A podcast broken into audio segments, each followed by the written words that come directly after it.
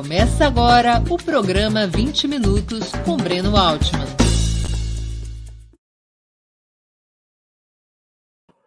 Bom dia. Hoje é 8 de julho de 2022. Estamos dando início a mais uma edição do programa 20 Minutos. Nosso entrevistado será André Singer, jornalista e cientista político. Ele também é professor titular da Faculdade de Filosofia, Letras e Ciências Humanas da Universidade de São Paulo, onde leciona desde 1990 e autor de obras consagradas como Os Sentidos do Lulismo e Lulismo em Crise, ambas publicadas pela Companhia das Letras. Recentemente, na companhia de Cícero Araújo e Fernando Rugitsky, lançou a coletânea O Brasil no Inferno Global: Capitalismo e Democracia fora dos trilhos. Como profissional da comunicação, trabalhou durante longa temporada no Diário Folha de São Paulo e foi assessor de imprensa da Presidência da República durante o primeiro governo Lula, entre outras atividades. Antes de começarmos a entrevista, queria pedir um pouquinho de paciência e atenção a vocês para o nosso imprescindível recado comercial. Opera Mundi tem como principal fonte de receita o apoio de seus leitores e espectadores.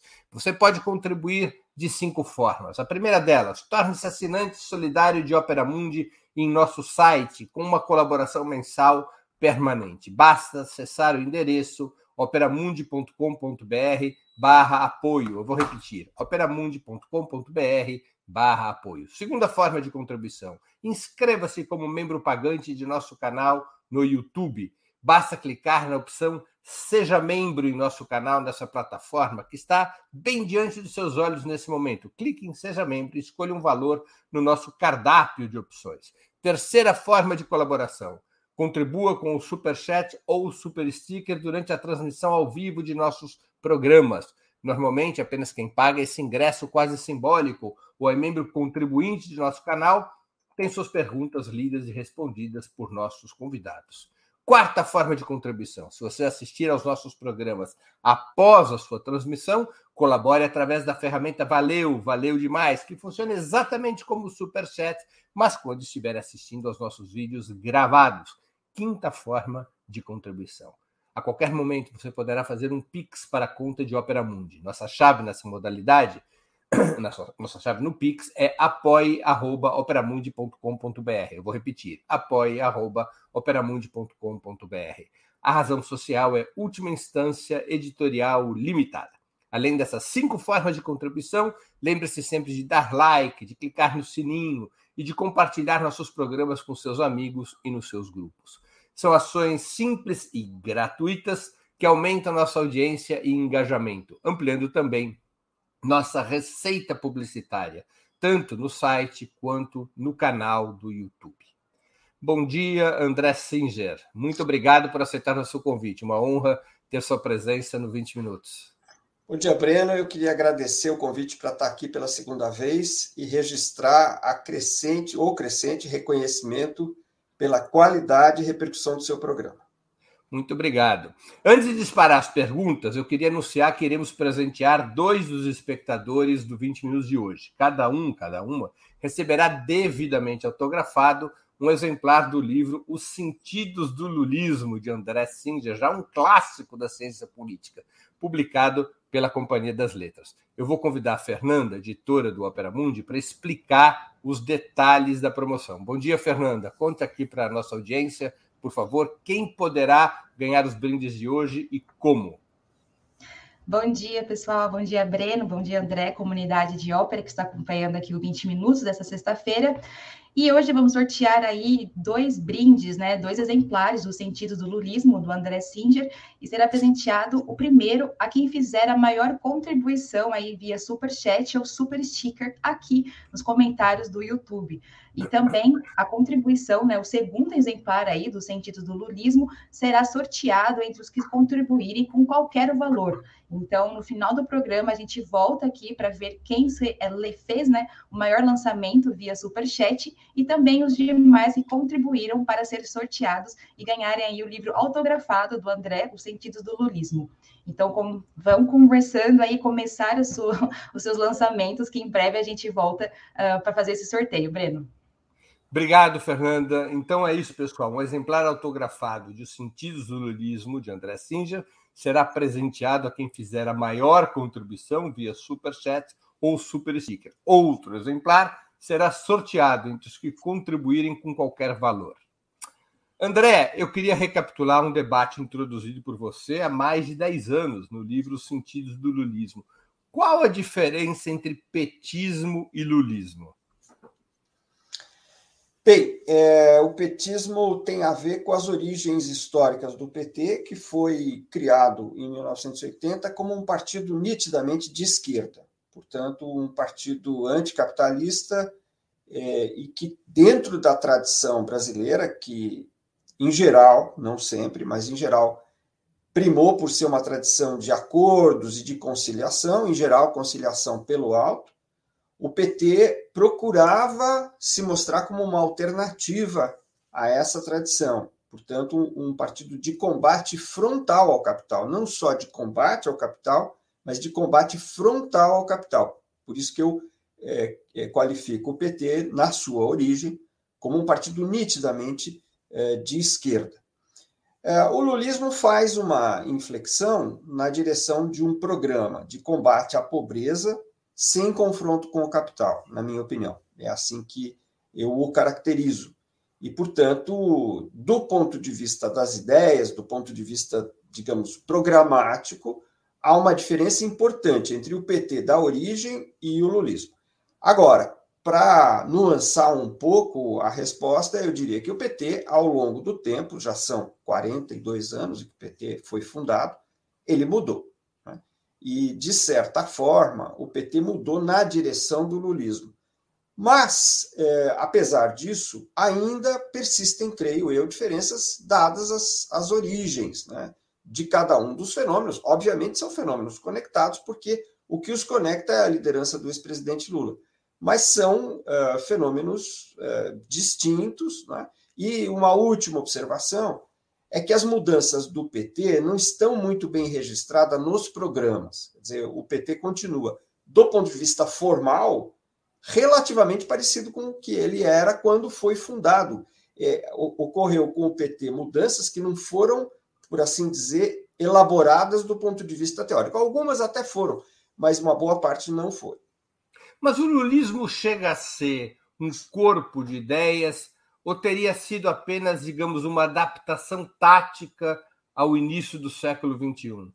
É, aí acontece uma coisa engraçada, porque eu acho que ele é um corpo de ideias é, é, pouco elaborado e coube a mim que não que não faço parte dessa corrente elaborar essas ideias porque é, eu tive o interesse de entender o que estava acontecendo e acabei achando que lulismo era um conceito que ajudava a entender o que estava acontecendo. Então, coube a mim, de certa forma, elaborar é, ideias que, digamos, as quais, parte delas, outras não, eu sou crítico, mas eu diria que são, há um corpo de ideias, mas que não estão suficientemente elaboradas pelos próprios autores das ideias, né? Um pouco esse é o elaboradas do ponto de vista, digamos, de uma de um, de uma de um corpo, de um corpo eh, teórico, de um corpo doutrinário, digamos assim, explícito. É isso que eu quero dizer.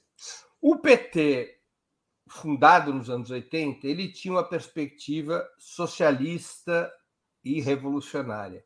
O lulismo já não tem mais essa perspectiva socialista? Eu acho que não tem. Eu acho que não faz parte do, do não faz parte do corpo de ideias que eu acho que está implícito no lulismo o socialismo. Aliás, eu acho que uma das coisas que caracteriza o lulismo é que ele não é anticapitalista. Ele, ele é a favor de mudanças no Brasil, essas mudanças são importantes, a gente é, é, é, preciso ressalvar isso desde logo para não haver mal entendidos, mas não é, não é justamente, ele não é anticapitalista. Eu acho que esse é um dos traços mais importantes para entender a diferença entre lulismo e petismo. Né? Justamente como você disse, o PT tinha essa marca socialista e revolucionária. Eu, Aí já é uma outra discussão. Né? Eu defendo que era um, uma, um, uma visão revolucionária democrática, mas isso é um, é um debate interno ao PT, inclusive ao PT das origens, porque havia várias visões dentro do PT. Né? é, eu, eu defendo essa ideia democrática porque eu acho que o PT, desde o início, optou pela via eleitoral. Esse, essa é a minha visão. Claro que eu sei que isso é tudo isso é debatível, né? E tem muita gente que pensa essa questão dentro do PT, e, enfim, esse é um assunto, é, vamos dizer, é, é, que a gente pode discutir. O Lula é lulista? Ah, eu acho que é muito. Eu tenho a impressão que ele é muito lulista. Ele é muito lulista. E isso é possível de ser registrado ao longo do tempo. Se ele se manteve desde a virada do século nesta posição, na tua interpretação?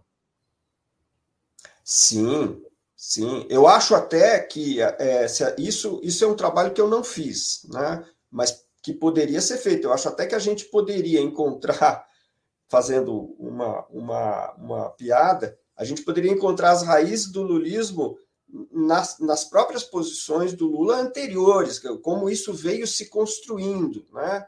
É, eu vou citar, por exemplo, a entrevista da qual é, você participou, nós fizemos juntos, é, junto com outros companheiros, é, é, depois da eleição de 89, onde o ex-presidente Lula falava: olha, o problema fundamental é, nosso são os eleitores mais pobres. Essa é uma visão que está lá atrás, que até eu uso no sentido do livro, que é aquela, aquela entrevista que nós fizemos, se não me engano, em novembro de 89, ou começo de 90, não me lembro mais o mês, é, para, o, para o livro é, Sem Medo de Ser Feliz, onde essa passagem é, é muito importante. Né? Mas eu, eu acredito que se fosse feita uma pesquisa, provavelmente se encontrassem outras. Né?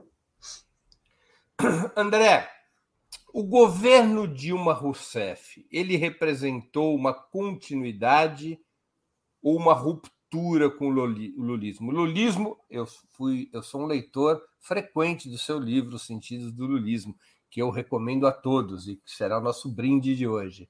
É, o lulismo, ele essencialmente se baseou na democratização da renda e do consumo, sem alterar os pilares estruturais do capitalismo brasileiro, aquilo que você chamou de reformismo de baixa intensidade no livro. O governo Dilma Rousseff é uma, ele deve ser analisado dentro do que você caracteriza como lulismo, ou ele é uma tensão ou até mesmo uma ruptura com o lulismo? Eu queria, eu queria pedir licença para, antes de responder essa pergunta direta, que é, é muito interessante, dizer o seguinte, Breno.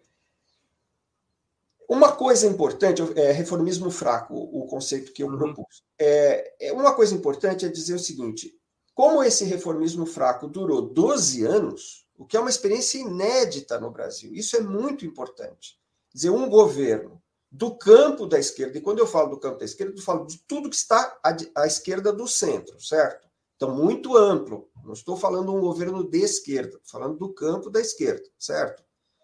Repito, à esquerda do centro. É, nunca tinha acontecido isso, é? de um governo com, é, dessa natureza ter governado tanto tempo o Brasil em condições democráticas e em condições de estabilidade. O Brasil sempre tem crise, o Brasil é um é país de, de, de crise econômica, política permanente, mas foi dentro dessas características de relativa estabilidade. Então, eu queria chamar a atenção para o fato de que essas mudanças homeopáticas, à medida que elas foram se acumulando, elas foram chegando perto de mudanças estruturais. Vou é, ressaltar aqui uma: aumento real de 70% do salário mínimo. No Brasil, isso é muito, muito importante. Agora, recentemente, eu tive voltando aos dados para tentar entender o que está acontecendo nesse período pré-eleitoral, e me chamou a atenção que o Datafolha está usando, é, ao compor a sua amostra, a, o dado de que 52% dos eleitores ganham até dois salários mínimos de renda familiar. Ou seja, a família inteira não recebe mais do que dois salários mínimos. Se nós pensarmos que nós temos famílias grandes no Brasil, outras não são tão grandes. E, e pela metodologia de pesquisa, pode até ser famílias individuais, certo? Uma família de uma pessoa é, que viva sozinho é uma família, pode ganhar até dois salários mínimos. Claro que é muito diferente aí a renda do que a renda de, é, de uma família de, de 10 pessoas, por exemplo, com dois salários mínimos, certo? Mas feita essa ressalva metodológica, é muito importante o salário mínimo no Brasil. Então, a, a, quando a, a, gente olha para o conjunto do que foi feito, é, essas mudanças, porque você mencionou, não mexem nos pilares.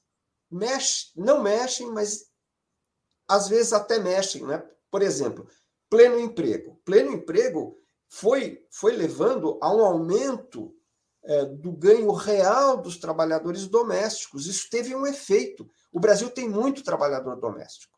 Né? Eu estou falando, estou me referindo, para que fique claro para o nosso é, espectador, a nossa espectadora, estou me referindo à experiência que começa por volta de 2004, mais ou menos, porque 2003 foi um ano atípico, e vai até 2014. 2015, 2016 eu já não considero parte dessa experiência, ok?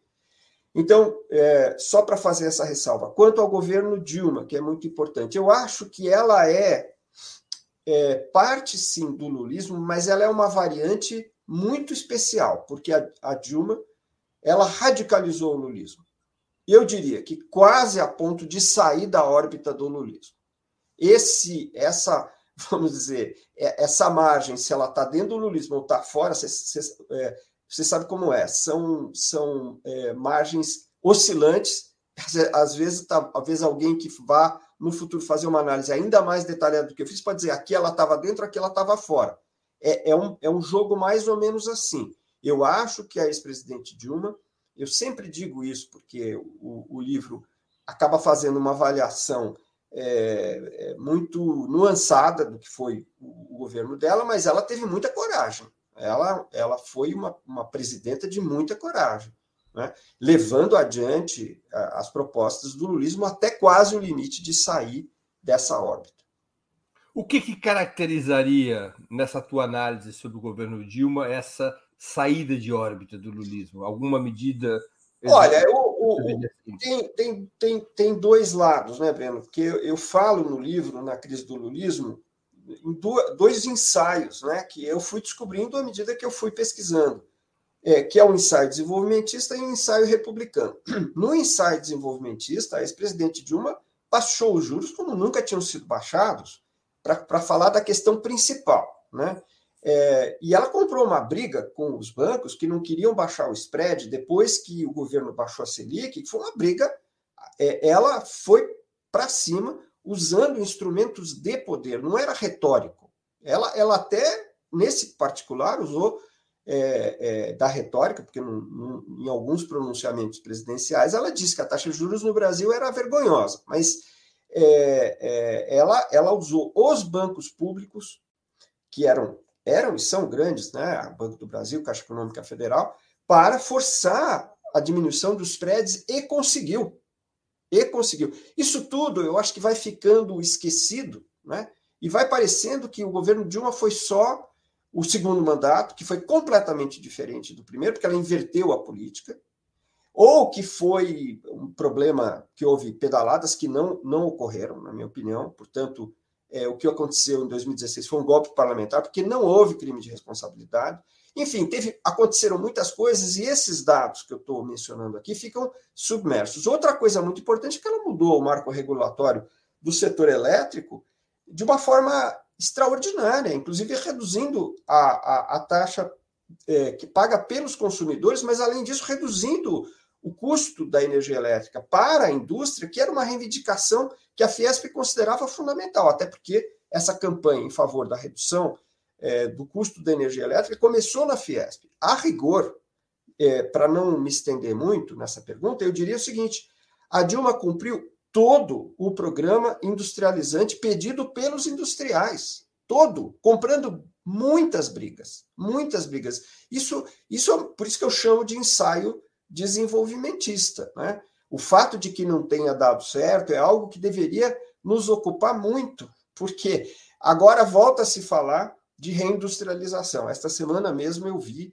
é, o relato na imprensa de um almoço do ex-presidente Lula na Fiesp, onde volta a se falar de reindustrialização. Mas nós precisamos analisar essa experiência, porque foi uma experiência real e, insisto, corajosa. As pessoas ficam subestimando e dizendo que é, houve muitos erros, e é como se houvesse pouca competência. Eu não acredito que tenha havido incompetência. Erro sempre há.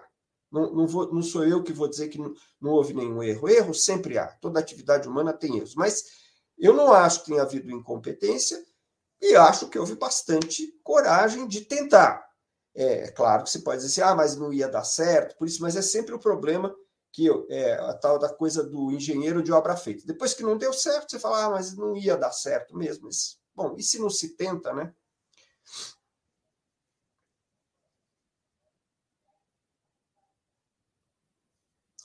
Você está sem som, Breno, não estou te ouvindo. Perdão. O PT, nos anos 80 e 90, era signatário da tese de que existiria uma contradição antagônica no Brasil entre acumulação capitalista e democratização do capitalismo. É, que é como, digamos, sinteticamente, você identifica a raiz fundamental do lulismo, a busca de democratização do capitalismo. O PT, naquele momento, ele era ele respondia a um legado teórico cuja principal expressão era a chamada teoria marxista da dependência e o papel que teve nessa elaboração alguns pensadores como Rui Mauro Marini, que agora em 2022 estaria fazendo 90 anos. Em outras palavras, na tese que o PT esposava nos anos 80 e 90, quaisquer reformas que afetassem a superexploração do trabalho, a dependência externa, eh, o monopólio da terra, quaisquer reformas em países da periferia do capitalismo, como é o caso brasileiro, mais cedo ou mais tarde, ainda que essas reformas fossem moderadas, mais cedo ou mais tarde essas reformas empurrariam a burguesia à contra-revolução, ativa e pre ou preventiva, e a ruptura da ordem democrática. Isso era a dinâmica assentada sobre essa suposta contradição antagônica entre acumulação capitalista e democratização do capitalismo. O golpe de 2016 não confirma essa tese desta contradição antagônica? Olha, a primeira coisa que eu queria dizer é a seguinte: eu não fico, eu não fico muito confortável com a ideia de uma oposição entre é, essa primeira tese que você acaba de afirmar e a ideia de democratização do capitalismo e, eu nem uso esse termo no, uhum. no sentido do lulismo. Mas eu acho que, é, enfim, como todo, como todo debate é, intelectual é válido e a gente poderia pensar a respeito, mas não é, não é a minha maneira de denominar é, os processos. Olha, Breno, num certo ponto de vista, talvez a resposta seja sim, é, positiva. O, o, o, que, o que vamos dizer? Vamos complicar para não, não ficar reiterando coisas. Né? É, o que talvez mostre uma viabilidade de, de pelo menos, o, o, chamado reformismo fraco foram os 12 anos. Os 12 anos, porque, afinal de contas, isso foi uma experiência histórica né? muito importante. eu repito, nunca houve isso no Brasil. Né?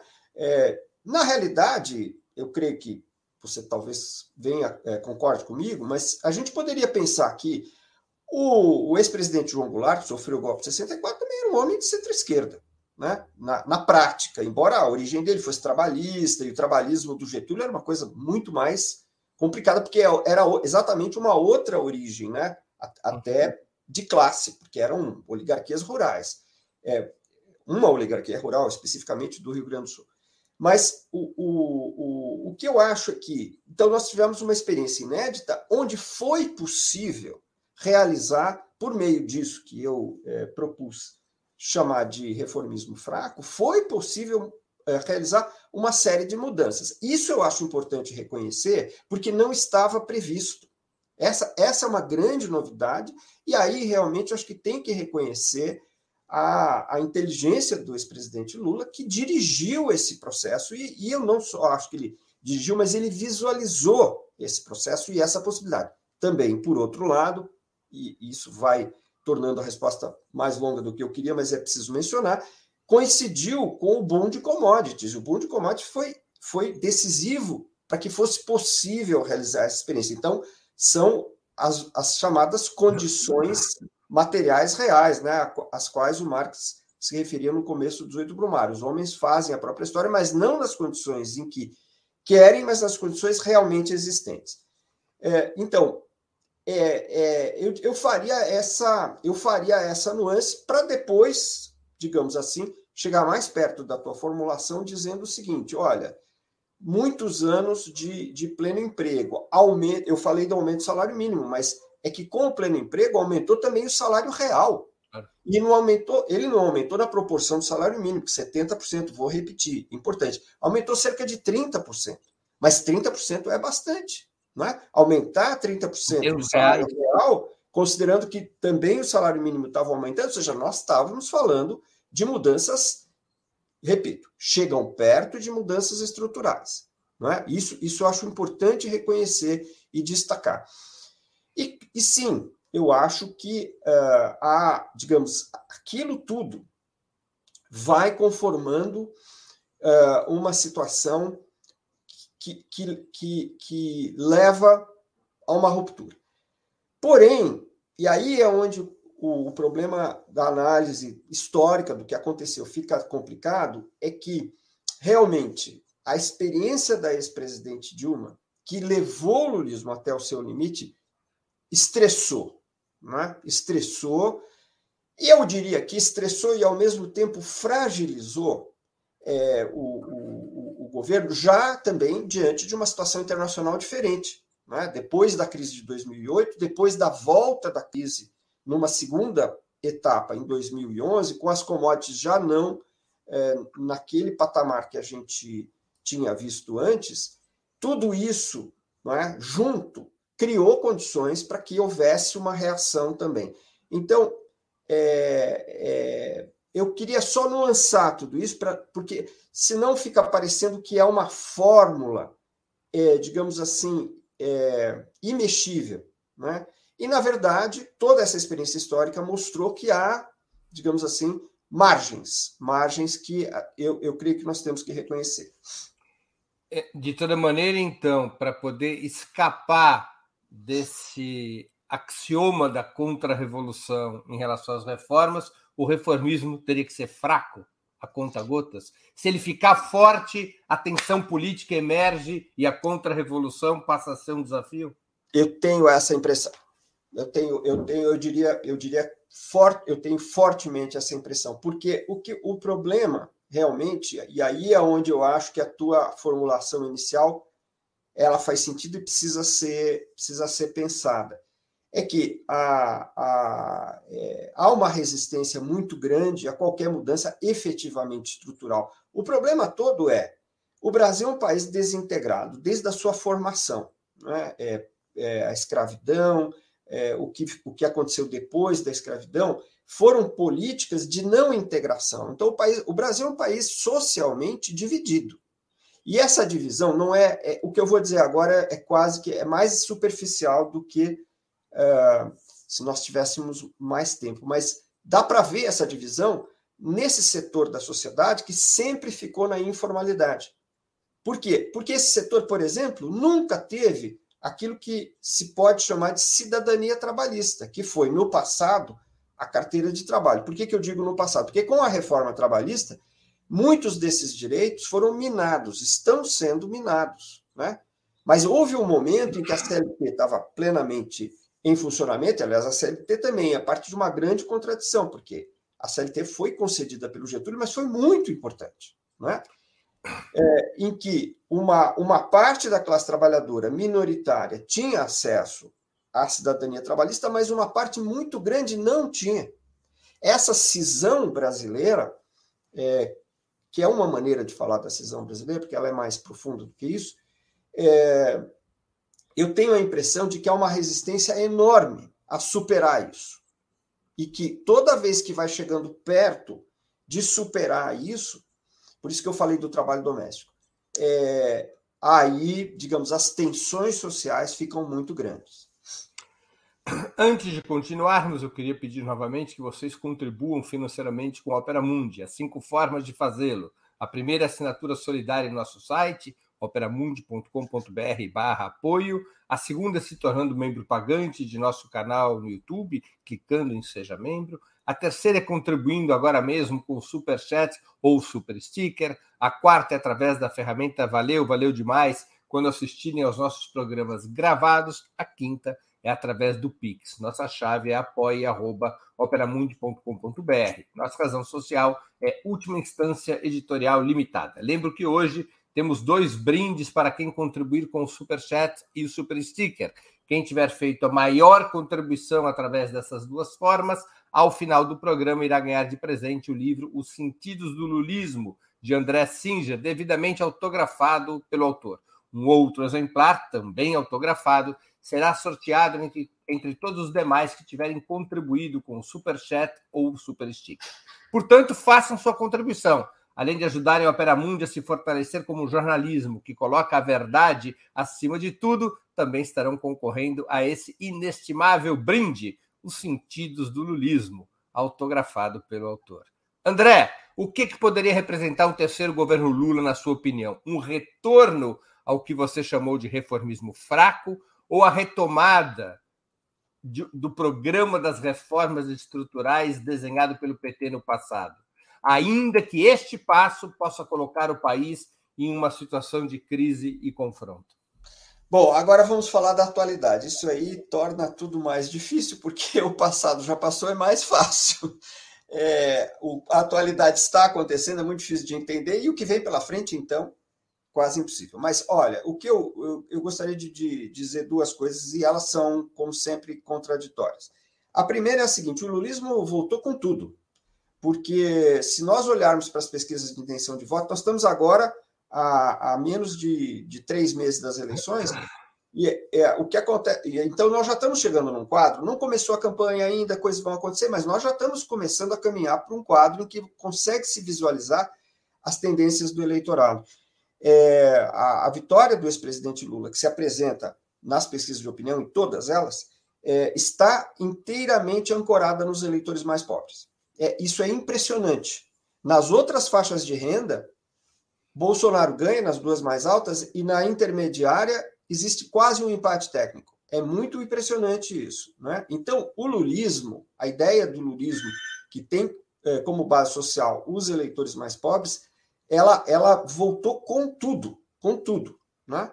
Isso define muita coisa, porque esta base eleitoral, que provavelmente vai levar à vitória é, no dia 2 de outubro, e, e, e é, se houver um segundo turno, no segundo turno, também vai cobrar é, medidas, né? porque é uma base social, que é a base é, do lulismo, que está é, muito prejudicada por uma crise que começa é, em 2015, mas se agrava muito depois do golpe parlamentar e depois é, do governo Bolsonaro. Então, eu acho que é, isso daí é, vai nos, nos, é, é, nos leva a uma, a uma situação que transpõe para o segundo momento da, que eu queria dar dessa resposta, que é o seguinte: se de um lado o lulismo voltou com tudo, do outro lado as condições mudaram para pior. Porque, de um lado, é, nós temos uma situação internacional é, bastante é, negativa hoje, né? Volta da inflação e, neste momento, uma perspectiva de recessão mundial.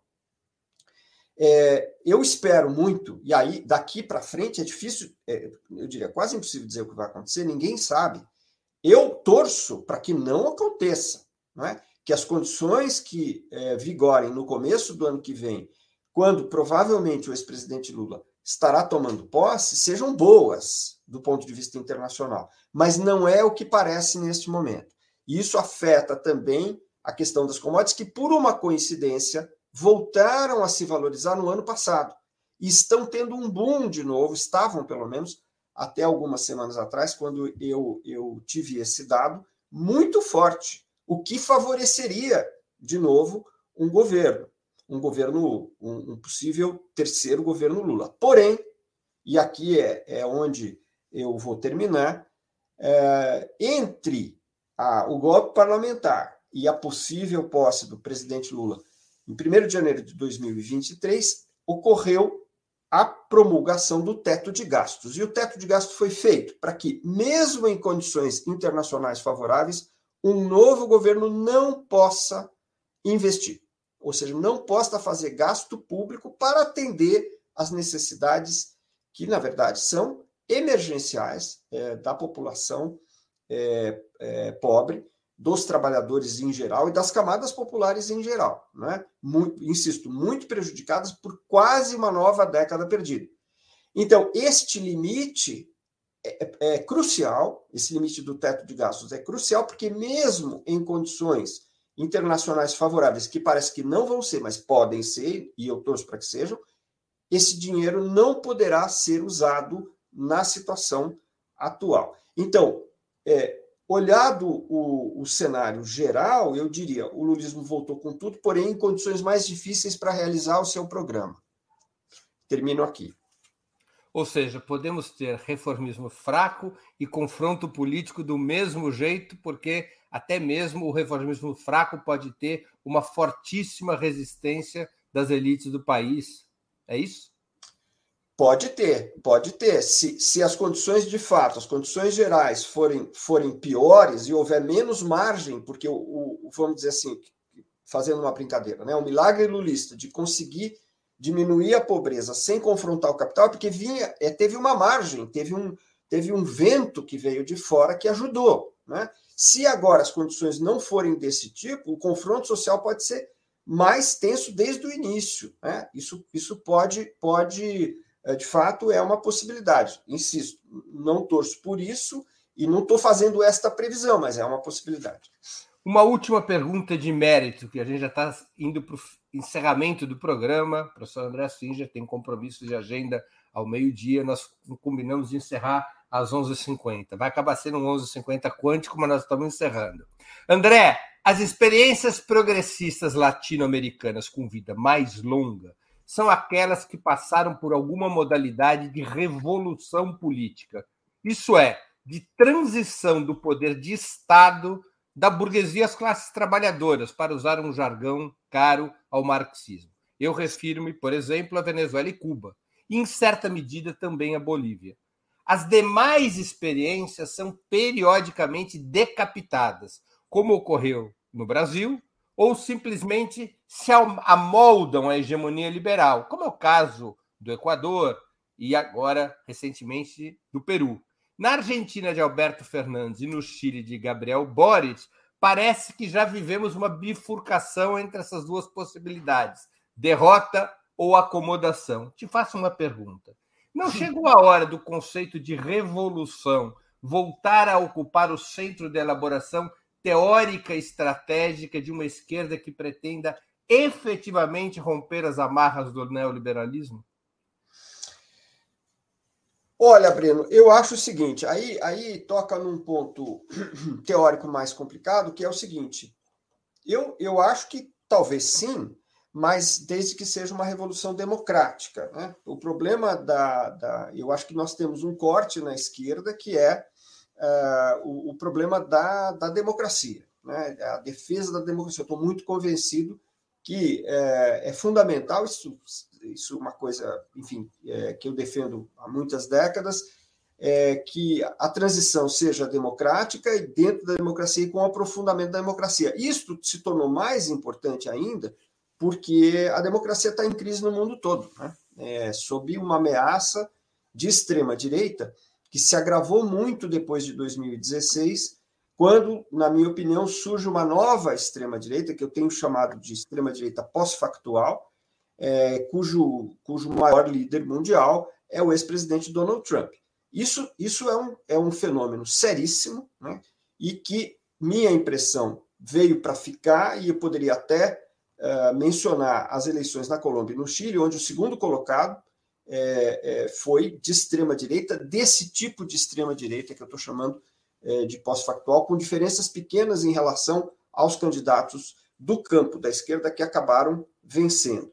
Então, eu acho que o problema, o problema da revolução, sim, ele se coloca justamente porque eu, eu, eu como eu disse antes, essa esse esse drama, né, que é do Brasil, mas é também, eu acho que é um drama do continente latino-americano, de que é, não se encontra uma forma, é, vamos dizer, é, conciliatória para superar esta cisão social. Ela, ela, é, ela quando se chega mais perto dessa desta mudança, tende a haver um, um aumento muito grande das tensões e tende a haver uma ruptura, é, isso coloca a questão que você que você mencionou na pauta do, do, do debate, precisa ser enfrentado. Mas eu acrescentaria, é, com esta característica de ser uma revolução democrática.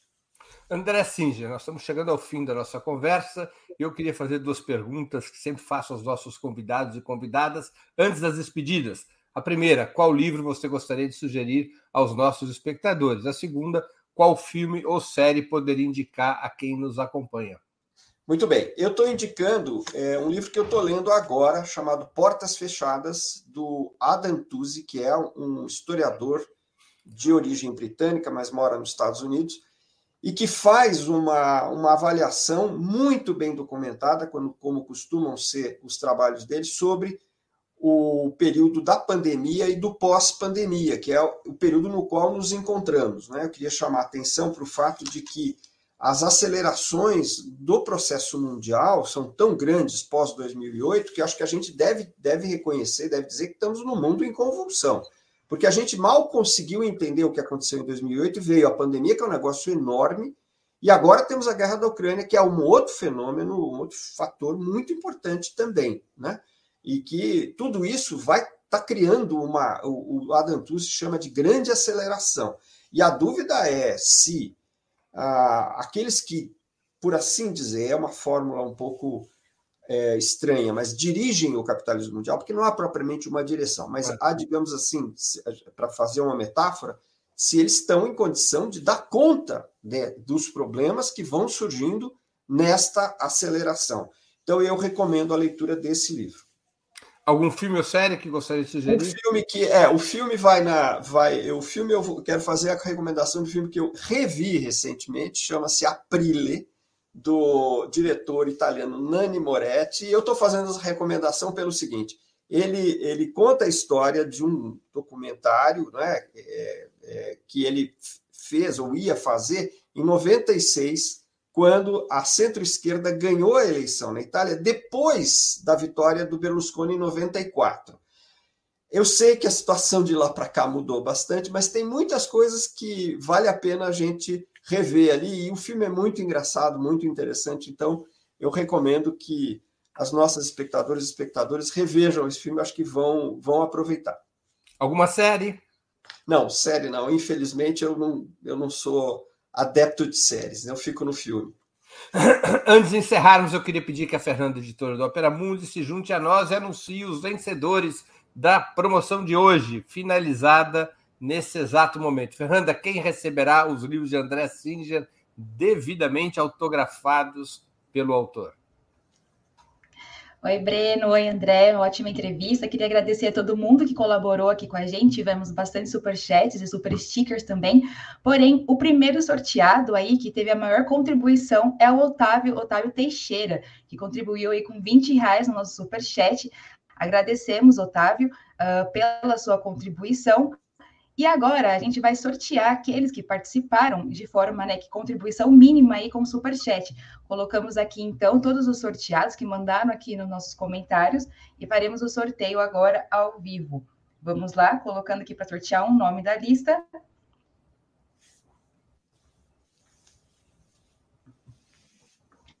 E a vencedora foi Isaria. Ela chat aqui no começo do agradecemos aí a e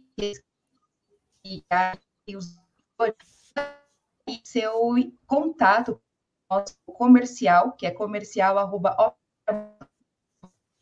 possa receber aí o livro Sentidos do Lurismo de André Singer, autografado pelo autor. Então, os dois ganhadores escrevam para esse endereço está na tela, comercial arroba peramundi.com.br, para é, termos os, os, endereços e remetermos os dois exemplares é, devidamente autografados. André, eu queria agradecer muito pelo seu tempo e por essa conversa tão interessante e elucidativa. Muito obrigado por ter aceito o nosso convite. Breno, eu que agradeço, foi uma oportunidade ótima, como da outra vez, e sempre muito interessante. Boa sorte, André. E também agradeço a todos e todas que assistiram a esse programa ou que vierem assistindo depois eh, dessa transmissão. Em especial, aqueles e aquelas que puderam ou puderem fazer contribuições financeiras ao nosso site e ao canal de Opera Mundi no YouTube. Sem vocês, nosso trabalho não seria possível e não faria sentido. Um grande abraço a todos e a todas. Para assistir novamente esse programa a outras edições dos programas 20 Minutos, se inscreva no canal do Opera Mundi no YouTube. Curta e compartilhe nossos vídeos. Deixe seus comentários. O jornalismo de Ópera Mundi é mantido com o seu apoio. Faça uma assinatura solidária em www.operamundi.com.br. Com um pequeno valor mensal, você nos ajuda no desenvolvimento de um jornalismo independente e de qualidade. Obrigado pela audiência e até a próxima.